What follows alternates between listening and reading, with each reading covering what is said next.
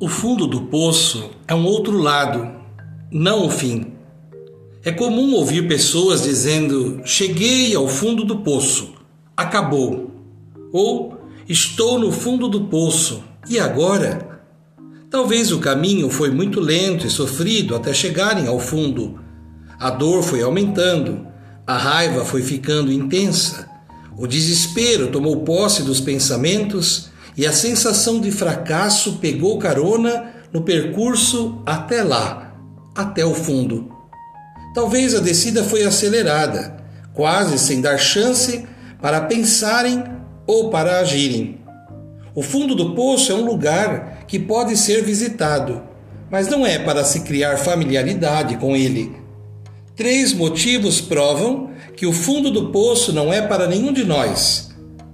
Não é uma opção, uma escolha consciente. Não é um lugar de origem, onde é bom estar. Não é o fim. É um lugar que possibilita repensar a vida e de onde se pode ver a entrada, por onde passa a luz e o ar. É um lugar de impulsionamento chamando para fora, mas para isso precisamos respeitar esse lugar de silêncio. Só assim escutaremos a voz que nos chama para fora. Essa voz vai revelar que o fundo do poço, ao contrário do topo de uma montanha que nos chama para baixo, o fundo do poço nos chama para cima. É tempo de subirmos e passarmos para o outro lado e pelas águas muitas vezes paradas ou impuras, mas atravessáveis.